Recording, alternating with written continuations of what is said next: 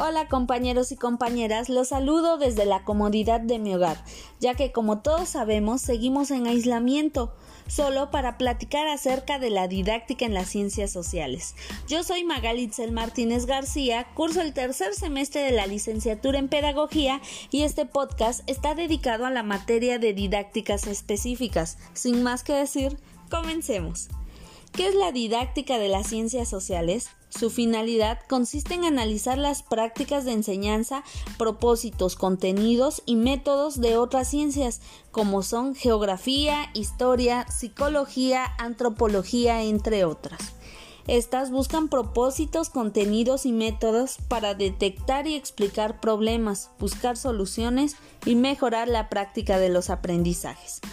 La didáctica encierra un sinfín de apuntes a considerar, como son maestro-alumno, currículum, conocimiento previo y entorno que lo rodea, entre otros.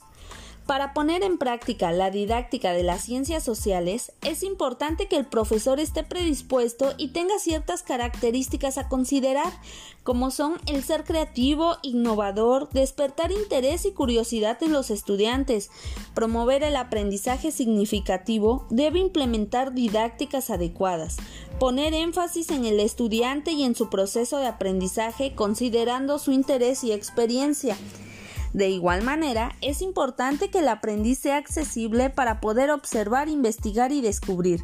Tener una buena comunicación con el profesor, ser participativo y colaborativo, así como contar con un pensamiento lógico, crítico y razonado. Sabemos que todo se puede perfeccionar y esto no será la excepción. Para perfeccionar la didáctica de las ciencias experimentales hay que conocer el estado de las prácticas actuales en situación de clase, sus programas, métodos, técnicas de evolución y analizar el grado de coherencia entre objetivos definidos y prácticas efectivas. La conclusión.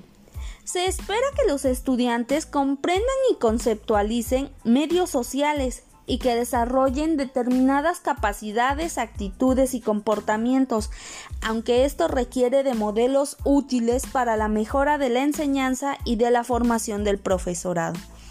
Esto es todo compañeros, espero que les sea de agrado y les sirva. Cualquier duda, comentario, háganmela llegar y seguimos en proceso de investigación. Gracias.